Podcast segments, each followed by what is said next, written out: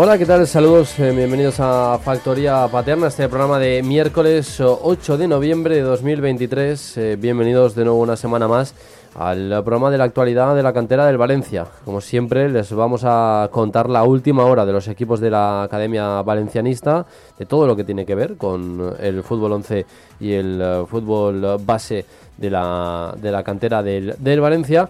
Y para este programa, para el programa de hoy, pues eh, lógicamente vamos a repasar lo que ha sido la última semana en cuanto a resultados en torneos eh, internacionales como esa Batumi Cup en Georgia que disputaba el conjunto cadete o con las miras puestas en el Mundial Sub-17 además de la convocatoria de Jarek con la Sub-19 y unos eh, aspectos en cuanto a lo contractual. Ya saben que esta semana, en, eh, también en relación a lo que ha sido esa eh, cita del Mundial Sub-17, donde van a estar tanto Raúl Jiménez como Pablo López, pues ha sido noticia del guardameta por esa renovación hasta las próximas tres temporadas. Bueno, y vamos a dejar también alguna pincelada sobre posibles futuras renovaciones que ya están en marcha, que me consta que están encarriladas y que bueno, prácticamente están eh, cerradas, eh, como son el caso de jugadores importantes esta temporada en el, en el Juvenil División de Honor. Además, eh, última hora de Declan Frith, el culebrón del jugador inglés que ya está cerca de llegar a, su fin. Pero para comentar todo eso, ya tengo al otro lado del telefónico a Yurik Tortona, compañero de la voz del Buchades. ¿Qué tal, Yurik? ¿Cómo estás? Buenas tardes, Salva, ¿qué tal?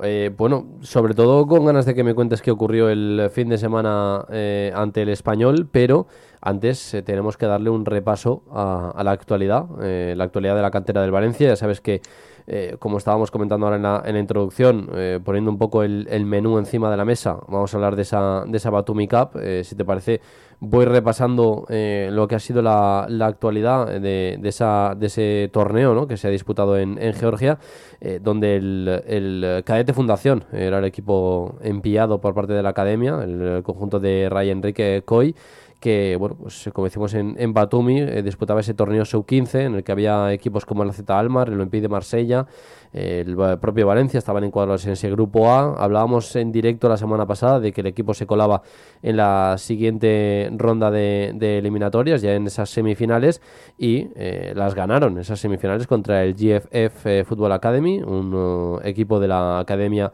de la Federación eh, Georgiana, y en la final, bueno, no pudo ser victoria del Dinamo Tbilisi 2 a 0, con, por cierto, un golazo por parte de, de, uno de los jugadores más destacados del Dinamo Tbilisi, que me disculpe la gente, pero los apellidos ya saben que son impronunciables y, y, no me atrevo, no me atrevo a decirlo en directo, pero creo que sí que es un jugador que, Yurik, tú has visto el gol, debería seguirlo de cerca al Valencia, porque luego pasan las cosas como con Cabrasquelia y, y nos echamos las manos a la cabeza. Sí, recuerdo además que, por lo que leí fue el MVP del torneo, por lo tanto... Sí, no, tenía eh, pinta, vamos, o sea, iba, iba muy sobrado. Llevaba el 10, era zurdo, mm, bueno, las imágenes no se veía muy alto, pero ya sabemos que, los que llevan el 10 son zurdos, suelen ser talentosos. Y el gol que marca, eh, está el resumen por YouTube, eh, pero el gol es una maravilla.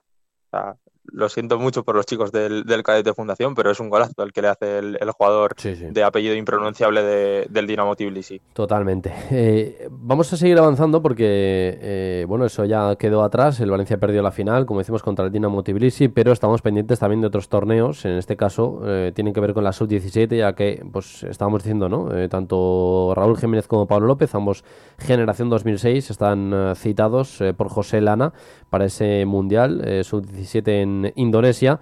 Eh, te cuento, Yuri, que además vamos a intentar eh, tener un protagonista de cara a, esta, a estos próximos eh, programas en relación al tema de, del Mundial Sub-17. Yo creo que puede, puede estar bien. Y, bueno, pues como decimos, un mundial en el que España está encuadrada en el, en el grupo B, donde se va a enfrentar a Canadá el próximo 10 de noviembre, a Mali el próximo 13 de noviembre y a Uzbekistán el próximo 16 de noviembre. Así que eh, bueno, a priori sobre el papel eh, creo que es una fase de grupos asequible, eh, además una muy buena selección sobre 17 la que presenta esta, en, esta, en este torneo España, así que bueno, le tenemos, le tenemos fe a, esta sub-17, a esta rojita, que desde luego esperemos que llegue lo más, lo más lejos posible. En la sub-19 seguimos escalando y avanzando en, en categorías fijo, ya viene siendo fijo y habitual en las últimas eh, temporadas, Jari Gasiorowski, el central 2005, que además está teniendo participación en las últimas semanas con el primer equipo, pues eh, forma parte también de esa cita que ha hecho el seleccionador David Gordo para el mini torneo clasificatorio al Campeonato de Europa Sub-19, en el que España se va a enfrentar a Moldavia el 15 de noviembre, a Chipre el 18 de noviembre y a Georgia el 21 de noviembre en Tbilisi. Así que eh, bueno, pues eh, citas también que va a tener Jarek Kaseruski, que no va a estar con el filial ni con el primer equipo en esas, en esas fechas. Sobre todo afecta más al filial que al primer equipo, porque también hay parón internacional, así que parará la liga.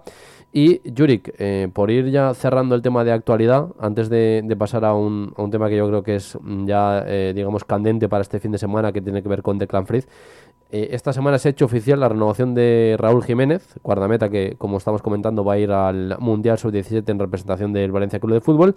Y tenemos información que eh, durante estos próximos días, en estas próximas, no sé, yo calculo que semana que viene, probablemente, a mucho alargar la otra, también se va a renovar el contrato de un futbolista que nosotros aquí en Factoría Paterna hemos hablado mucho de él, hemos dado eh, además especial hincapié en el futuro que tiene este centrocampista alicantino y que eh, es una de las piezas claves del juvenil a División de Honor, generación 2006 también, Lucas Núñez. Eh, también está a punto de renovar su contrato por las próximas tres temporadas. Así que importante ir atando futbolistas que Churik además este fin de semana estaban citados con el Valencia Mestalla, como es el caso de Lucas Núñez. Sí, eso te iba a decir, que ya empezaba a asomar la cabeza e-, ese centrocampista, que es un 8 que tiene mucha clase y, yo creo que, ya en pretemporada llamó mucho la atención de, Miguel Ángel Angulo, que de hecho ya varias veces eh, ha comentado en ruedas de prensa posterior a los partidos que, cuenta con él, con, gente como Torbi, con Gurendal, o sea, chicos del juvenil que ya están ahí llamando a la puerta o tirando la puerta del, del Valencia Mestalla. Pues eso en cuanto, en cuanto a renovaciones, eh, pero Jurek, tenemos que hablar de, de Declan Fritz, eh, porque estamos pendientes del culebrón que rodea al, futbolista inglés de origen jamaicano y que bueno, nos tiene un poco en vilo, ¿no? Porque decíamos, eh, la posible primera fecha en la que pueda estar es la del Español B, no estuvo, no llegó esa documentación en, en tiempo y forma, pero noticia que tenemos hoy, ha llegado el pasaporte ya sellado de Declan Fritz. Eh, solo falta darle de alta en la seguridad social y hacerle la ficha, porque tenía que estar toda la documentación. Y eso, a priori, no debería tardar más de uno o dos días. Por lo tanto, tiene muchas opciones de estar en la lista de convocados de este fin de semana, el domingo, en casa ante, ante la Nucía, Yurik.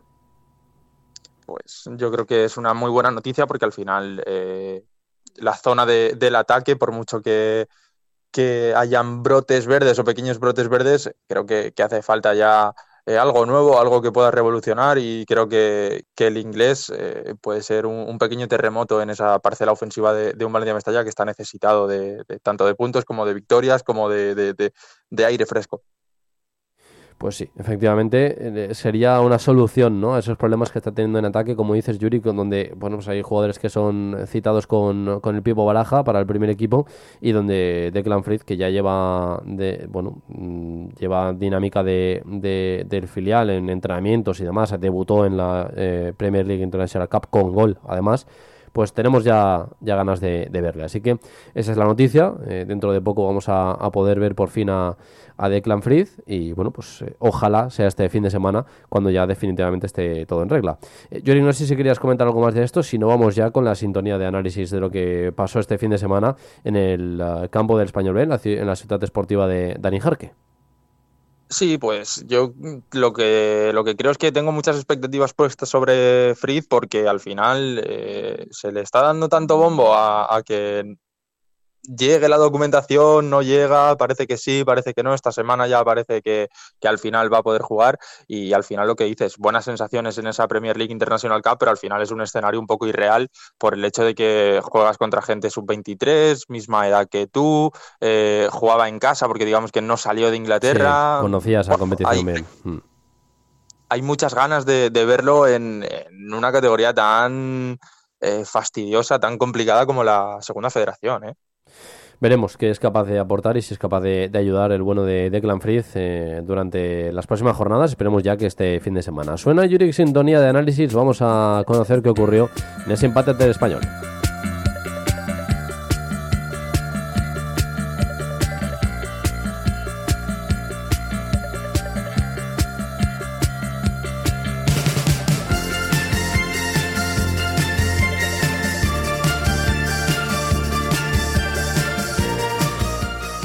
Pues, eh, Yurik, mm, te fuiste hasta Barcelona. El partido no pintaba muy alegre, al menos durante la primera parte. Y en la segunda parte quizás se animó algo más, sobre todo por los goles al final, ¿no? Por, eso, por esos goles de, del español de creo que era José Luis Catalá puede ser el, José Luis Catalá por parte del español y eh, de Rodrigo Rodríguez a 5 del final prácticamente también eh, ¿Qué, ocurrió en este partido? Eh, que, no sé, creo que me dio la sensación, por lo que eh, pude ver en YouTube que hacían el partido y luego por lo que te leí a ti también, eh, que el Valencia Mestalla tampoco hizo un partido brillante. Pues yo creo que ninguno de los dos. Al final fue un partido un poco atípico por el hecho de, que siempre estamos acostumbrados a que cuando juegan filiales pues se ve un juego más vistoso, de cara al aficionado al, al espectador neutro parece un muy buen partido, pero esta vez fue creo que todo, todo lo contrario, porque al final eh, sí que es cierto que, el viento, eh, pues bueno, fue protagonista un poco indeseado, eh, no, permitió jugar como, como suelen estar acostumbrados. ¿Perdón? Digo que fue molesto el, el, viento en esa primera parte. Ah, sí, sí, sí. Sí, lo, lo dicho, eh, al final creo que fue protagonista inesperado porque al final eh, creo que, los dos equipos pues están acostumbrados a jugar, eh, a tener jugadas largas, a tener la posesión y creo que el viento no lo, no lo permitió. Sí que es cierto que la primera parte hasta el tramo final, minuto 35, 37, no, no se vieron las primeras ocasiones y, sí que es cierto que, que el Valencia Mestalla estuvo a punto de, adelantarse en el 45, justo antes del descanso. Martín Tejón, fíjate cómo fue la primera parte que, pudo adelantar al Valencia Mestalla Martín Tejón sin saltar dentro del área de cabeza. De cabeza, sí, sí, sí, sí, sí. sí. Eh, llamativo, ¿no? No por nada, sino porque Martín Tejón al final es el jugador más bajito del Valencia Mestalla. O sea, no, no, no precisamente está eh, destacado por, por, el juego aéreo, ni bueno, creo que destacan infinitas cosas más antes que el juego aéreo y estuvo a punto de hacer gol de cabeza para, para, que te hagas una idea de cómo fue esa primera parte, que para mí fue bastante sosa. Eh, luego sí que es cierto que en la segunda parte, pues eh, creo que ya se impuso un poco más el, español, eh, tuvo más posesión y, quizá llegó más que el, que el Valencia Mestalla hasta que al final cuando parecía que todo estaba calmado, cuando había un poco de, calma tensa, como se suele decir, el, filial Perico se adelantó en una jugada balón parado. Otra vez el balón parado creo que, hizo daño al Valencia Mestalla, eh, un, balón colgado desde tres cuartos de campo, bota dentro del área y llega, eh, como decías, Catalá en el segundo palo y, remata gol.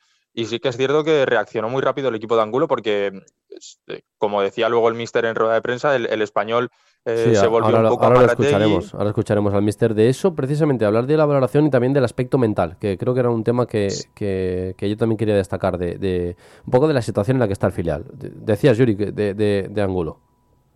Sí, como te decía, pues eh, destacaba Angulo que, el español pues fue un poco conservador, amarrategui, dio un par de pasos para atrás, el, equipo, el Valencia Mestalla, eh, sobrevivió, reaccionó rápido, marcó ese gol de, de mm, Rodrigo Rodríguez después de, una buena jugada de, mm, de Alifadal que se metió hasta, hasta línea de fondo y ya a partir de ahí pues como que se dio un poco el empate por bueno, pero al final creo que, a ninguno de los dos contenta ese punto. Para ti, ¿quién fue el futbolista más destacado del partido? es que cuando, cuando, cuando es un partido tan feo, entre comillas, ¿no? Es difícil destacar a alguien, pero bueno, más allá de, de Rodrigo, yo creo que también creo que, pues, bueno, por el gol, ¿eh? entiendo. Eh, creo que también estaba todo el mundo pendiente de, Marco Camus, ¿no? Y yo creo que, Marco Camus en este partido igual no brilló tanto, ¿no? Como, como en los últimos.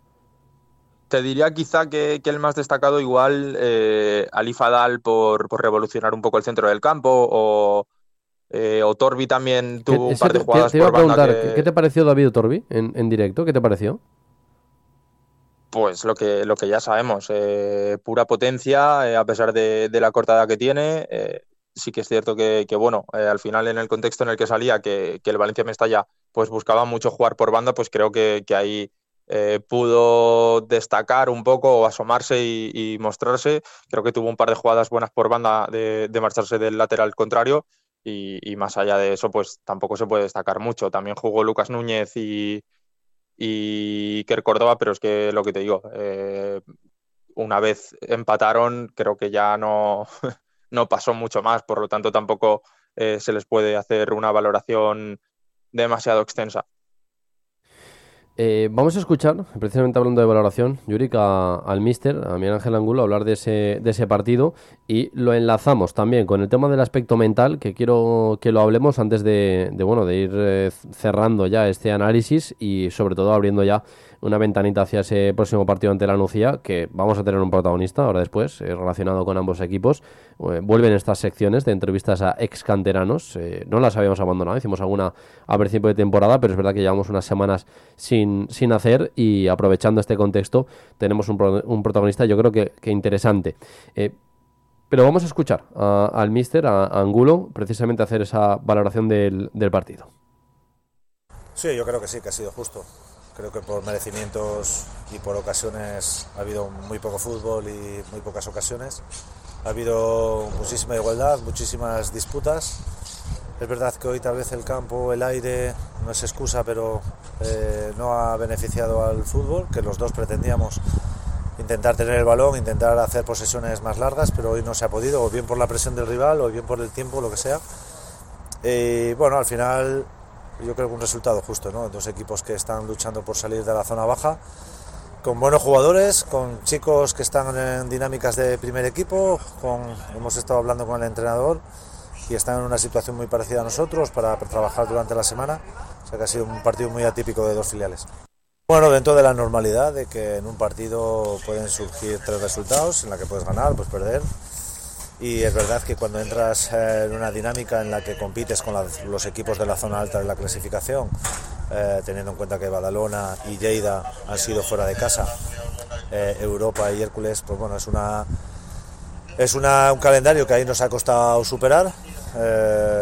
en todos ellos, menos en Badalona, hemos ido por delante en el marcador y luego eh, nos han remontado, por lo tanto, bueno, nos quedamos con ese lado positivo, pero es verdad que ante esos rivales tienes que hacer un partido muy serio durante los 90 minutos. Y bueno, yo creo que ellos son conscientes de la realidad, son conscientes de que esta competición va a ser muy sufrida, va a ser muy competida y que todos van a tener minutos, todos van a tener titularidades y que tienen que estar preparados para competir en cualquier escenario y ante cualquier rival. Eh, confirmamos, Yuri, que eso del viento, ¿eh? ¿eh? En ese último en ese último corte de voz en la zona mixta se notaba que hacía un viento de narices y, bueno, que, había sido protagonista, como decía Ángulo, pese a no ser excusa, porque el viento lo hacía para los dos, no solo para el, para el Valencia Mestalla. Eh, Yuri, ¿algo más que quieras destacar de, del partido? Y vamos ya a la, previa. Nada, yo creo que al final lo más justo fue el empate porque, porque aunque es cierto que ligeramente superior el, español B, eh, creo que, ninguno de los dos hizo por, por crear o, intentar hacer suficientemente daño al, rival. Entonces al final creo que, ese reparto de pocas ocasiones que hubo, eh, en la primera parte una clara para cada uno y en la segunda más allá de, los goles creo que tampoco. Por lo tanto creo que es un punto justo que, al final ninguno de los dos sale contento y al final siguen necesitados ambos, ambos filiales y en la parte del Mestalla pues eh, ya es un mes y una jornada sin ganar y, creo que en este particular Tourmalet o... Si no ganamos este fin de semana, Yurik, a mí me va a empezar a preocupar. Pero a preocupar en serio, porque... ya seguramente te meterás abajo. Es que ahora mismo realmente estás ya ahí metido, sí, a no te diré que, que hundido, pero sí que es cierto que, no ganas y parece que tampoco hay eh, brotes verdes en cuanto a decir, es que la sensación es que sí, no ganamos porque, mira, eh, falta de efectividad o un, pequeño... Eh, la suerte del año pasado que decíamos, es que este año, mira, parece que te sale todo. Pues este año volvemos otra vez a eh, no te sale nada y junto a eso que tampoco da sensación de que seas superior al rival en las últimas jornadas. Y, lo dicho, eh, creo que los, únicos brotes verdes o el único brote verde que se puede sacar es que en las últimas jornadas con media jornada, o sea, con media ocasión, perdón, haces un gol. Por lo tanto, eso es lo único positivo que puedes sacar de estas últimas semanas. Pues, eh, Yurik, eh, vamos a ir al tiempo ya de análisis del próximo partido, el domingo a las 5 de la tarde, es Valencia-Mestalla, La Nucía. Shakira, Shakira. I never really knew that she could dance like this. She make a man wanna speak Spanish. Como se llama? Bonita. Picasa. Shakira, Shakira. Oh, baby, when you talk like that, you make a woman go mad. So be wise. Pues eh, Yuri, obligados a ganar, como no puede ser de otra manera, eh, con la trayectoria y la dinámica que trae el eh, filial eh, en casa, eh, teniendo la oportunidad ahora sí, sin la entre comillas, excusa ¿no? De, del tema de los cocos, de los equipos de arriba, que son un poco las últimas jornadas que ha tenido el, el Valencia Mestalla, eh, en casa al menos, pero ese partido contra la Nucía mm, creo que ya no, ya no tiene, vamos, no tiene más, más hoja de vuelta porque es el colista, porque solo ha sumado eh, seis puntos en lo que llevamos de temporada y porque lleva sin ganar desde el 10 de septiembre, precisamente contra el Español B. Sí, yo creo que ya lo que dices, obligados a ganar, sobre todo en el Puchades, que es donde tienes que hacerte fuerte, creo que, hay que empezar un poco a implementar esa fórmula inglesa que, dice de ganar en casa y, puntuar si es que se puede fuera. Y, creo que, hay que hacer bueno ese punto logrado en la, en la Dani Jarque, porque al final lo que dices, último clasificado de la Nucía, no gana desde eh, prácticamente desde que arrancó la, temporada. Y creo que es un equipo prácticamente nuevo que se hizo sobre la marcha y, que vaya, que sobre el papel creo que es superior el Valencia Mestalla, debería de demostrarlo. Y, una cosa, Yuri, creo que es importante, eh, la Nucía viene a atravesar unos problemas, eh, te diría que financieros, que también le han hecho daño. En, el tema de la construcción de la plantilla, eh, ha habido mucho run run durante el verano, eh, me consta que el tema de impagos, de hecho el fichaje de Borja Calvo es una oportunidad de mercado que surge por precisamente esto, porque al final eh, había una situación ahí eh, financiera que, bueno que aprovechó el Valencia y, bueno pues eh, creo que todo ese mare magnum de situaciones adversas al conjunto de, de, Alicante pues creo que, le pueden venir bien en este contexto al, al Valencia Mestalla este, este fin de semana. Sí, y súmale también que, que durante esta última semana o finales del anterior el portero titular Fasi eh, rescindió contrato, ha salido, han subido a, Arcana, al portero que estuvo en, la Academia del Valencia hace dos temporadas. Por lo tanto, creo que, es la ocasión, eh, situación idónea para empezar a sumar de tres en tres, porque es que si no ya peligro. Pues eh, obligados a, ganar. Con estas sensaciones y esta obligación, Yurik, ¿te sale un posible 11 eh, de cara al partido del domingo? Es que no me sale otro once que no sea el que llevas alineando las últimas dos jornadas. Además, no, teniendo, en cuenta que, el primer equipo juega el sábado a las 9 en el Bernabéu, eh, que eso hace, bueno, no, imposibilita, ¿eh? porque el partido es a las 5 de la tarde, eh, no es a las 12 del mediodía. Lo digo por el tema de viajar, pero, pero claro, hay que ver también quién vuelve a la lista. Si, si pueden volver, eh, por ejemplo, si vuelve Cheng, creo que puede liberar a Yarek, ¿no? De cara al, al fin de semana. si no vuelve Cheng, que me parece que el tema de los centrales va a estar como las semanas anteriores. Y arriba, el hecho de que esté Hugo Duro eh, creo que volvería a posibilitar el poder contar con José Luis y con Mario, ¿no? Porque, porque bueno, con Jaren, Chucky y Hugo eh, normalmente no estaba, no estaba haciendo falta que fueran los dos o, alguno de los dos. Eh, con, esas cartas encima de la mesa que están todavía por definir, ¿cómo lo ves? Pues mira, partiendo de esa base vamos a, excluir un poco, dejar en incógnita a los chicos que van de normal con el primer equipo, por lo tanto te voy a decir el mismo once que la semana pasada, en portería Neil Ruiz, lateral derecho Carlos, eh, alemán, eh, centrales Rubo e Iván, lateral izquierdo Diego Moreno, eh, por dentro Javi Navarro. Aquí ya me genera dudas porque creo que, que Yeyu necesita un banquillazo, la verdad, para que, que crees, que no está bien, no, Yeyu? Yo creo que no, puede dar más de, lo que está dando o de, lo que está demostrando. Por lo tanto, te diré que, que mira, de 8 eh, Alifadal, de 10 Martín Tejón y, arriba Marco Camus, Rodrigo y, y José Lu. Pues eh, te compro el 11, lo que no sé si cambiándote a Mario por José Lu, porque Mario ha estado entre algodones en las últimas semanas por esos problemas y, creo que, lógicamente le tienen que dar eh, rodaje, ¿no? Para que se vaya cogiendo la dinámica de, la temporada. Es verdad que José Lu también está bien, pero, pero creo que, que, un peldaño por encima por la apuesta del club. El rendimiento, lógicamente, no podemos comparar porque ha jugado mucho más José Lu que Mario esta, esta temporada, entre lesión, pretemporada, primer equipo, eh, convocatorias con el primer equipo y demás, ha jugado más José Lu. Pero por eh, apuesta de club, en teoría, el 9 del Mestalla es Mario Domínguez. Entonces, eh, yo creo que va a jugar Mario en, casa y creo que además es un contexto para, aprovechando este tipo de rival, que los delanteros cojan confianza y que, puedan hacer goles.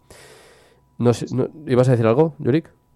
Sí, que, esa es la, única duda más allá de los, de los chicos que, que vayan con el Pipo el fin de semana. Bueno, pues estaremos pendientes, Yuri. Yo ya te aviso que causo baja eh, para el domingo, porque a las cuatro y media es el Derby lo estamos contando esta semana en, Tribuna Deportiva, y bueno, pues eh, como el don de la ubicuidad no lo tengo de momento, pues eh, tengo que ir a recoger entrevistas, declaraciones de, de, las futbolistas tanto de Sánchez Vera como de Jesús Oliva y, no llegaré al Mestalla, pero estaremos pendientes de la voz del Puchades, de ese hilo en directo y por supuesto de todo lo que nos eh, puedas contar. Ojalá grabes algún gol, eh, Yuri, que este, este fin de semana y guárdame bien el sitio y el sitio y la torta del papi, eh, que, seguro que, que lleva algo. Hombre, este, este fin de salva no, no viene el Hércules, por lo tanto entiendo que, la zona de prensa estará como siempre, como en casa. Los, cuatro gatos de siempre. Estaremos como en casa, bueno, estaréis como en casa y además siendo menos porque no, no, no poder estar yo. Pues Yurik, te mando un abrazo grande, muchísimas gracias por este ratito de radio, eh, nos eh, leemos y vemos en la voz del Puchades pendientes de lo que ocurra este fin de semana. Un abrazo grande, cuídate. Un abrazo, Salva. Hasta ahora. Pues eh, Jordi Tortola, que nos traía ese análisis y hacíamos con él la previa del próximo partido ante la Anuncia. Hacemos una breve paradita a la vuelta. Vamos ya con protagonista aquí en Factoría Paterna. Dale a la factura eléctrica de tu empresa lo que se merece. Placa, placa. Ahorra hasta un 80% con las placas solares de Fotón Asesores. Entra en fotonasesores.com y descubre todo lo que podemos hacer por ti. Fotón Asesores, tu aliado en eficiencia energética. Placa, placa. Fotón. ¡Eh! ¡Despierta! Te estamos buscando a ti. Participa ya en la Peña Quinieláticas de Oro de la Administración de Loterías El Pollito de Oro. Ya somos más de 500 socios en toda España. Entra en elpollitodeoro.com y no lo dudes. Únete a nuestra peña. Ya hemos repartido más de 300.000 euros. Mayores de 18 años, juega con responsabilidad. Llega a Valencia Eleven Team Sports, la empresa con mayor servicio a clubes de fútbol en Europa donde podrás encontrar botas de fútbol desde las gamas más básicas para niños hasta las gamas élite de rendimiento profesional, guantes de portero, accesorios y equipamiento, equipaciones para clubes y las camisetas de los equipos más top. Además, siempre con un asesoramiento y trato exquisito. Eleven Team Sports está en la Avenida Cataluña número 11. Anímate y visita 300 metros cuadrados con las mejores marcas Nike, Adidas, Puma.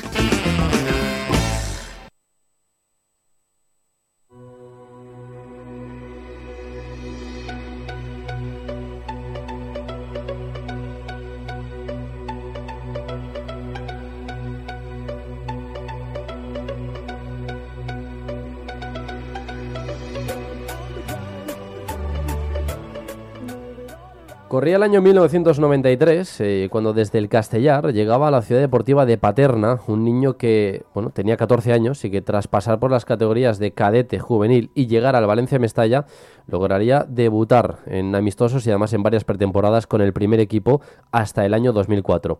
Esta tarde, en esta sección de entrevistas con ex canteranos, hablamos con Luis San Julián. Buenas tardes, Luis, ¿qué tal? ¿Cómo estás? Hola, buenas tardes.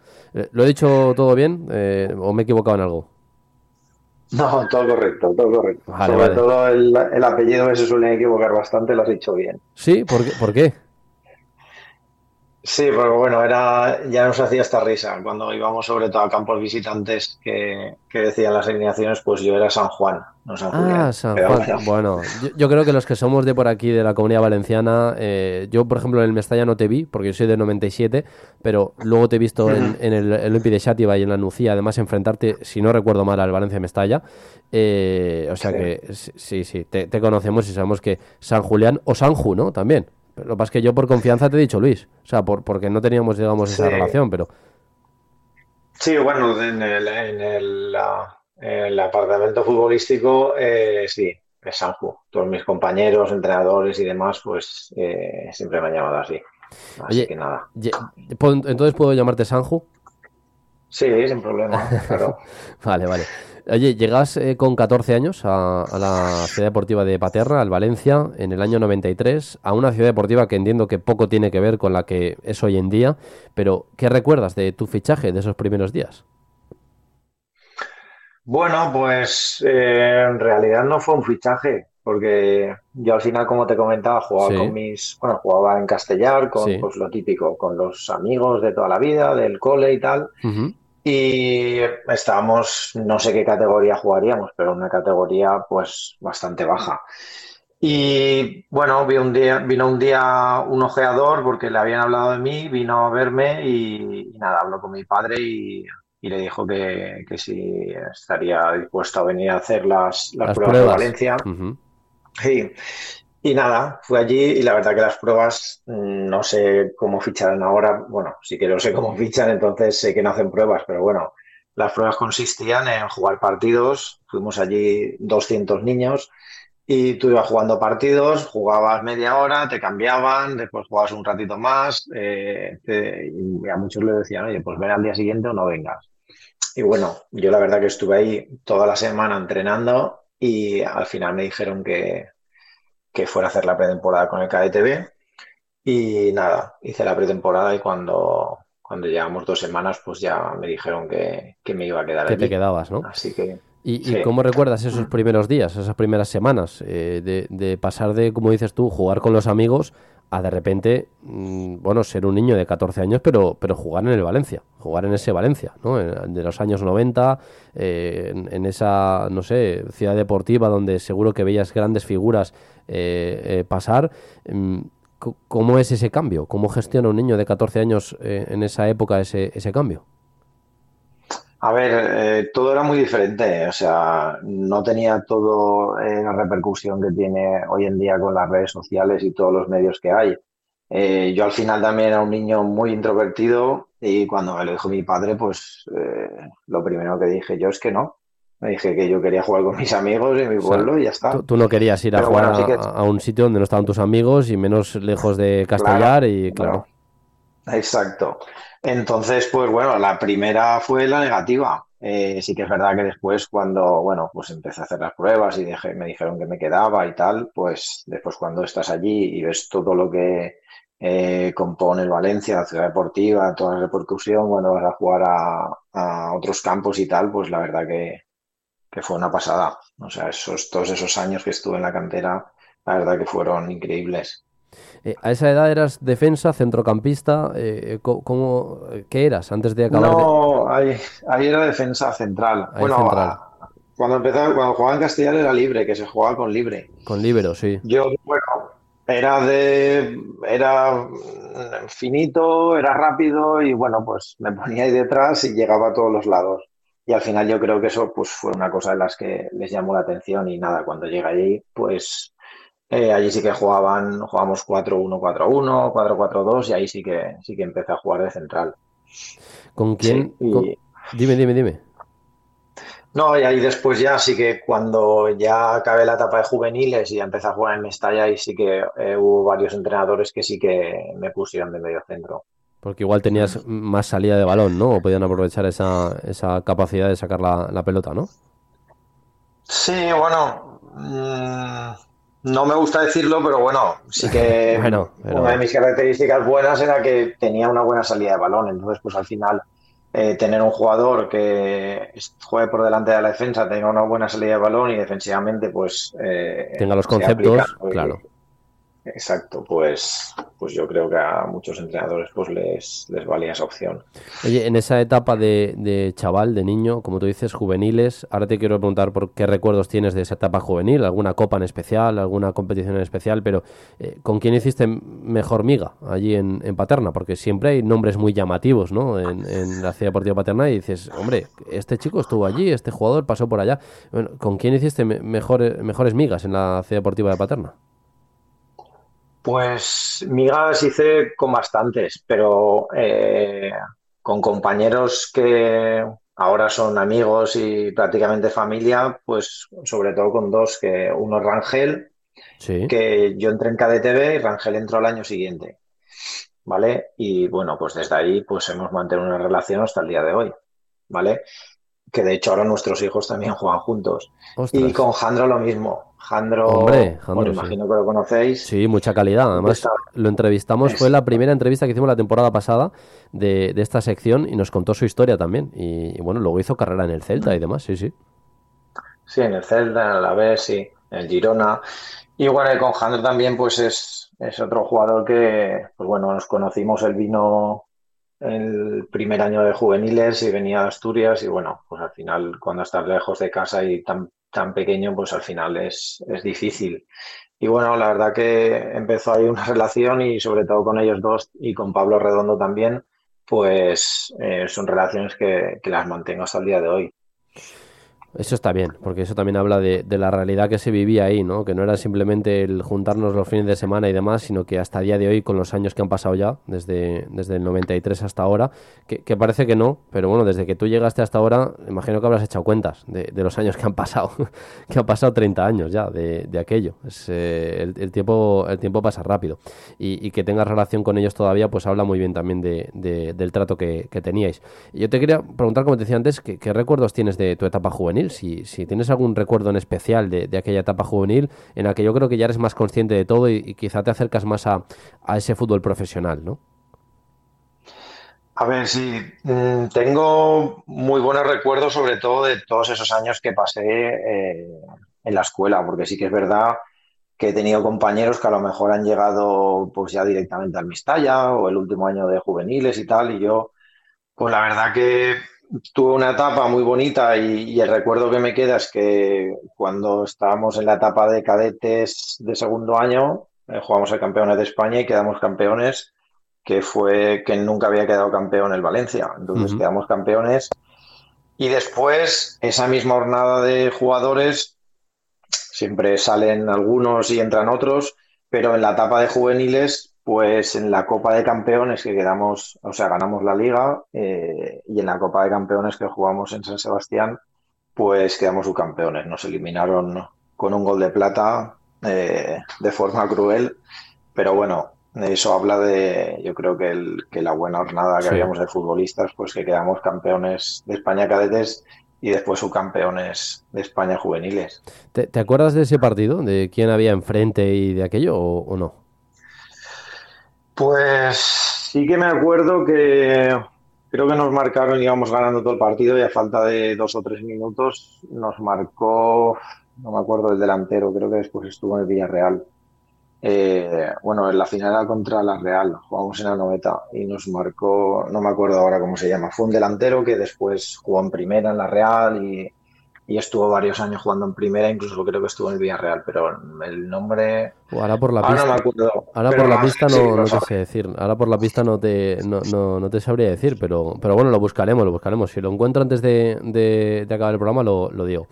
Eh, Después de, esa etapa de juvenil, llega ya el filial, allí hay, o compartes vestuario en, tu etapa en el filial, en los años que estás en el filial, futbolistas como David Navarro, tú lo has dicho, Jandro, eh, Javi Garrido, mm, Rangel, también lo has nombrado, eh, Albiol, eh, Francisco, si, no recuerdo mal también en aquella época, Pedro López, Gavilán, buena, buena jornada también de futbolistas en ese filial. ¿Cómo era en comparación? Porque tú luego te has medido al filial años después. ¿Cómo es un filial en aquella época y cómo es un filial ahora? ¿En, qué cambia? Bueno, yo creo que el fútbol ha evolucionado mucho y, para bien. Eh, sí que es verdad que, ahora tenemos, o los entrenadores tienen muchísimo más información que, cuando, cuando yo llegué al Mestalla. Y los, y los entrenadores, pues evidentemente, pues eh, los entrenadores suelen ser más jóvenes eh, y bueno, se practica otro tipo de fútbol. Sí es verdad que nosotros al ser un filial, pues sí que es verdad que mm, casi siempre teníamos el dominio del balón, pero bueno, eh, ahora sí que es verdad que, también lo tienen, pero bueno, te enfrentas a equipos rivales que tienen un nivel muy parecido al tuyo y que te pueden promo, o sea, te pueden someter con balón, igual que nosotros nos pasaba cuando éramos jóvenes que era normal con el balón y físicamente era superior, pues ahora yo creo que, que están mucho más a las fuerzas. También es verdad que el, fútbol eh, también es mucho más físico ahora y bueno, yo creo que, que en esos dos aspectos sería lo que yo destacaría. Bueno, es eh, lógicamente la preparación, ¿no? Un poco lo que también cambia eh, a nivel eh, físico y, tal. yo creo que ahora ves chicos con 16 años que son, son auténticas bestias competitivas, ¿no? Y antes era, era diferente, como tú dices, ¿no? La, preparación y sobre todo la, la, la, aplicación que había de muchísima tecnología que hoy también ayuda a los, a los entrenamientos. Eh, luego ya en primer equipo te quiero preguntar por tus primeras experiencias. Eh, ¿Cómo recuerdas tu primera citación? Eh, ¿Quién te llama? ¿Cómo te lo dicen? No había WhatsApp, lógicamente, no te puede llegar un mensaje en el grupo. te tenía que llamar alguien para, citarte. Yo creo que fue ese partido contra el Sikirchen, creo que era austriaco, ¿no? Creo que es el que tú debutas. Y además marcas. Sí. Y Marco, sí. Sí, fue en la pretemporada, creo que fue en Austria donde la hicimos y bueno, sí, como dices, pues eh, antes se comunicaba todo por teléfono porque no había móviles y te llamaban a casa, incluso en el Valencia cuando, cuando acabas una temporada, pues eh, el club te mandaba una carta y en esa carta te decían si seguías o si no seguías. O sea que no te llamaban ni por teléfono, pero sí, ya cuando estaba en el Mestalla, sí, ya cuando estaba en el Mestalla, pues eh, cuando fui a hacer la pretemporada, bueno, me lo dijeron cuando, cuando acabó la, temporada anterior, que, el año siguiente iba a hacer la, pretemporada con el primer equipo. Y, eso sí, estuvimos en Austria y en el primer partido, yo creo que salí la segunda parte, pues en un córner eh, marqué gol ahí, sí. Así que bien, muy bien. Me imagino que luego no sé, imagínate, al volver a casa, pues imagínate, digo, al volver a casa imagino que también fliparían, ¿no? Sí, claro, porque eh, evidentemente el partido no se emitía por ningún sitio y hablábamos, yo creo que, que hablábamos por teléfono incluso, que al final costaba también un dinero al hablar. Y, y sí, pues imagínate, al final pues tus padres, sobre todo mi padre que es el que me ha llevado a un sitio y a otro y ha estado ahí todos los entrenamientos con el frío ese que hace en Paterna, pues al final es el que lo ha sufrido pues eh, una alegría enorme. Y, eso de subir a un vestuario y que veas eh, al lado tuyo a Vicente, a Angulo, a Luis Milla, a David Albelda, a Palop, a Carboni, eh, ¿eso cómo es para un chaval?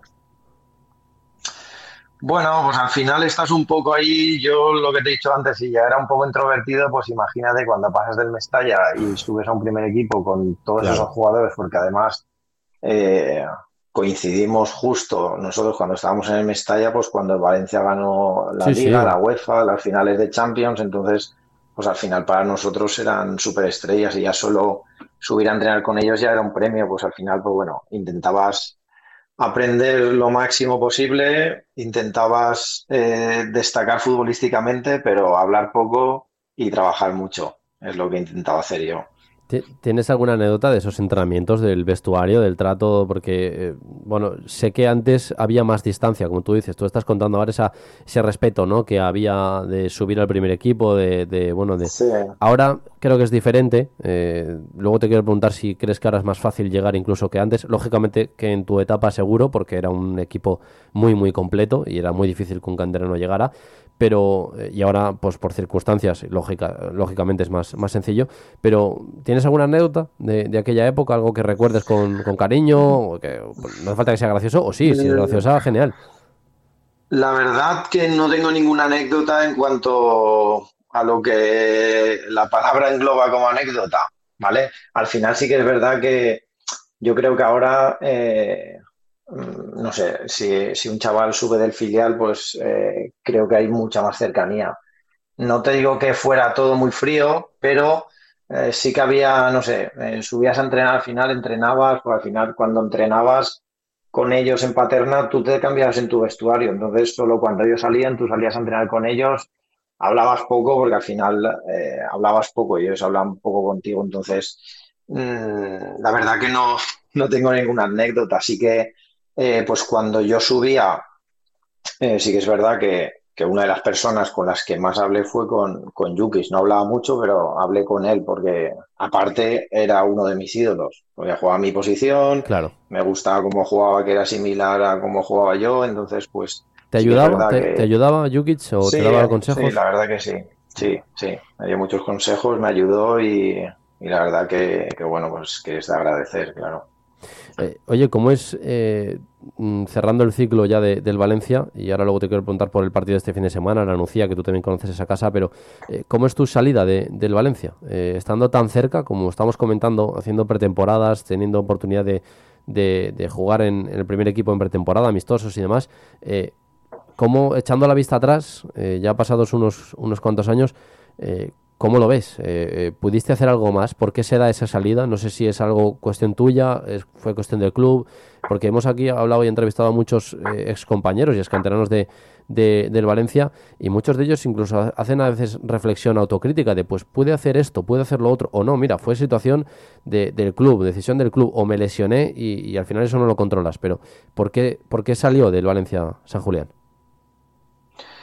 Bueno, al final yo creo que cuando salgo ya salgo por edad, porque yo he salido ahí ya tenía 24 años y al final yo entiendo que en un filial pues eh, tiene que haber gente joven de 18 a 22, 23 años. Entonces yo ya salí ahí yo creo que, que demasiado eh, mayor. Sí que es verdad que yo cuando hago esa pretemporada es cuando mm, podía haber dado el paso de salir, ¿vale? Porque porque seguro que salió alguna cesión o algo te habría salido seguro, ¿no? Exacto, yo tuve la posibilidad de ir cedido al Recreativo de Huelva que estaba en segunda, pero mm, pues al final pues no das el paso. ese, recre, no es el de Marcelino, ¿no? no lo sé, no sabría decir quién estaba entrenador. No sabría decir, pero bueno, imagino sería sobre el año 2000 o así.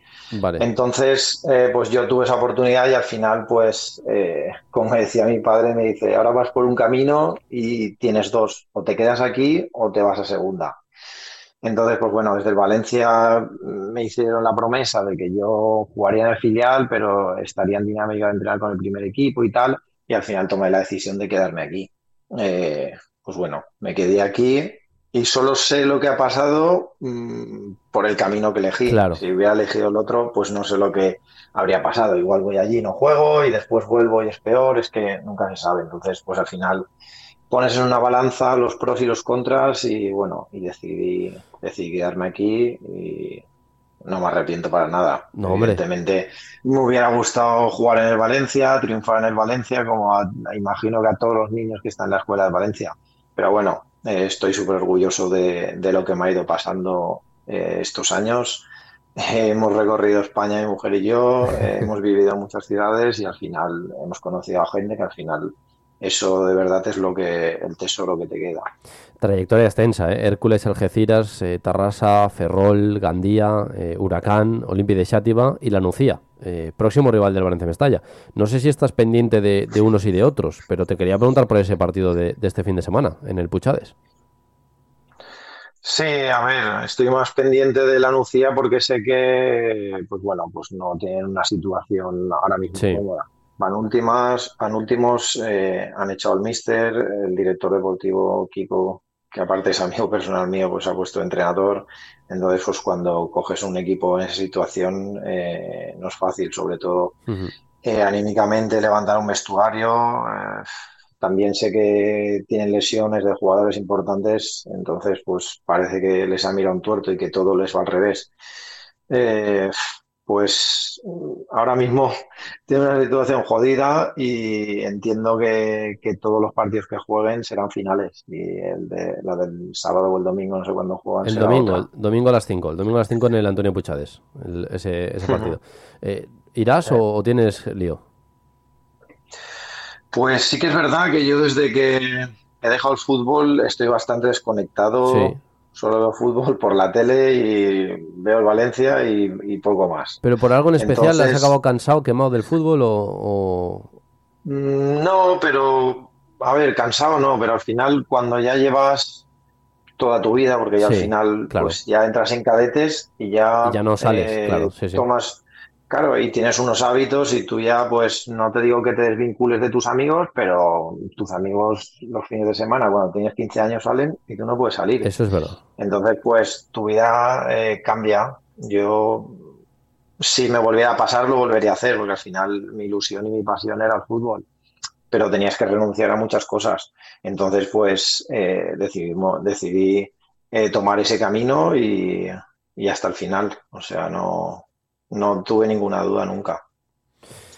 Bueno, pues eh, al final es lo que tú dices, las decisiones se toman y se toman por algo y el camino te ha llevado a, lógicamente, tener una buena trayectoria y ahora además poder disfrutar de descansar de tu vida. No sé si tienes eh, hijos o hijas. Eh, bueno, sí, sí, tengo un hijo de, de 14 años, entonces pues yo sí que es verdad que, que mis dos últimos años, sobre todo en la Nucía, pues a mí ya me, me costaba mucho. Hoy ya tenía 38 años, mi hijo ya tenía no sé si 8, 9 o 10 años y ya empezaba a jugar a fútbol y claro, él jugaba los sábados por la mañana y yo los sábados por la mañana a las 8 me tenía que ir a la a entrenar. Entonces no podía ver sus partidos. Eh, el sábado por la tarde volvías a mediodía el sábado, el sábado por la tarde tú no puedes salir porque al día siguiente tienes partido, el domingo te levantas, el, sábado por la noche no puedes quedar con nadie porque al domingo tienes partido, entonces al final pues sí que es verdad que ya estaba un poco eh, quemado, como dices tú, en ese aspecto.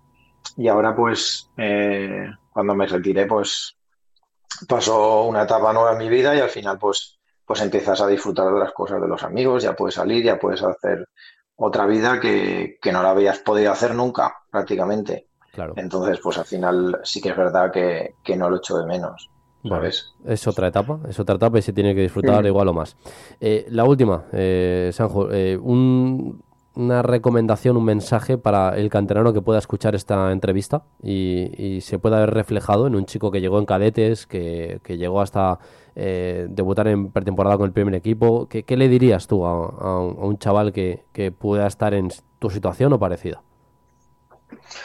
Bueno, a ver, eh, yo no soy de dar muchos consejos, pero bueno, yo sí que es verdad que me caracterizaba por ser un jugador que en el campo siempre lo dejaba todo, entonces sí que les diría, sobre todo a, los, a las nuevas generaciones de, chavales jóvenes, que se esfuercen al máximo, pero cada entrenamiento. O sea, y sobre todo los que están ahí, que lo tienen, lo están tocando con la punta de los dedos y sobre todo, mm, tal y como está la situación ahora mismo de Valencia, ojalá yo hubiera tenido esa situación. Bueno. ¿Vale? Entonces, pues nada, que se esfuercen al máximo y que aunque a lo mejor no les salgan las cosas, al día siguiente eh, hay otro día y hay que volver a trabajar y tienes que volver a intentar convencer al míster, aunque no seas titular, aunque te cedan a otros sitios. Pero al final tienes que trabajar y, aunque sea por ti, por tu futuro, eh, intentarlo hasta el último día. Pues eso es, constancia y trabajo, es el mensaje de, Luis San Julián.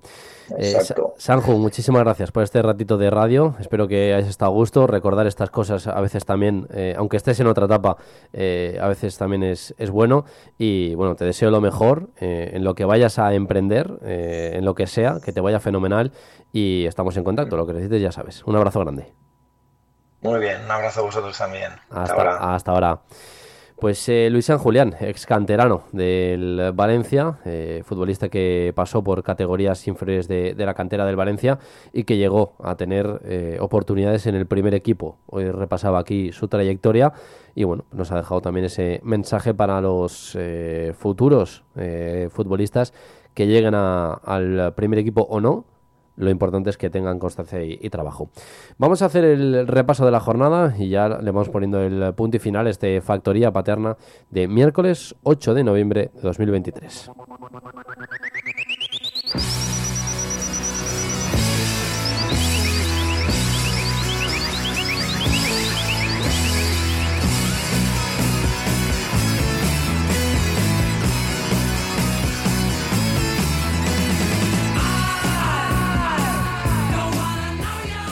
Goleada 6-0 del Caete Fundación al Intanjko en el partido que se aplazó por estar disputando el torneo en Georgia. Marcaron Amadou Conté, Iker Herrera, Santiago Tomás eh, del Río y además doblete de Marc Martínez y Biel Díaz. El Juvenil B esta tarde a las 8 y media juega el partido aplazado del fin de semana frente al Alboraya y el Juvenil A empató 3-3 en un partido loco en eh, Villarreal.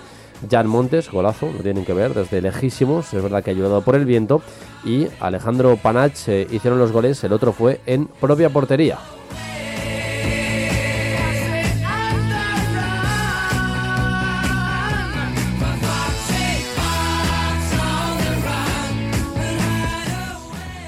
El Valencia Mestalla, ya lo hemos analizado, empató a uno ante el Español B con gol de Rodrigo Rodríguez. Este es el repaso de la jornada, ha habido menos partidos, pero bueno, la próxima semana seguro que les eh, podemos eh, contar más cosas aquí en esta sintonía de, Factoría Paterna. Ya saben que siempre les traemos la última hora de la Academia del Valencia.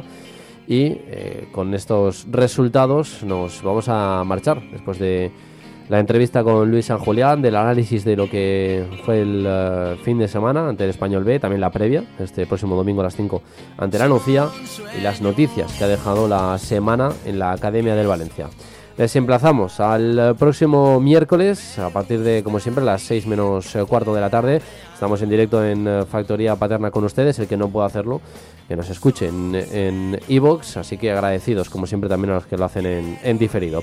Que pasen una muy buena semana y un, y un buen fin de semana. Nos escuchamos el próximo miércoles. Hasta entonces, chao.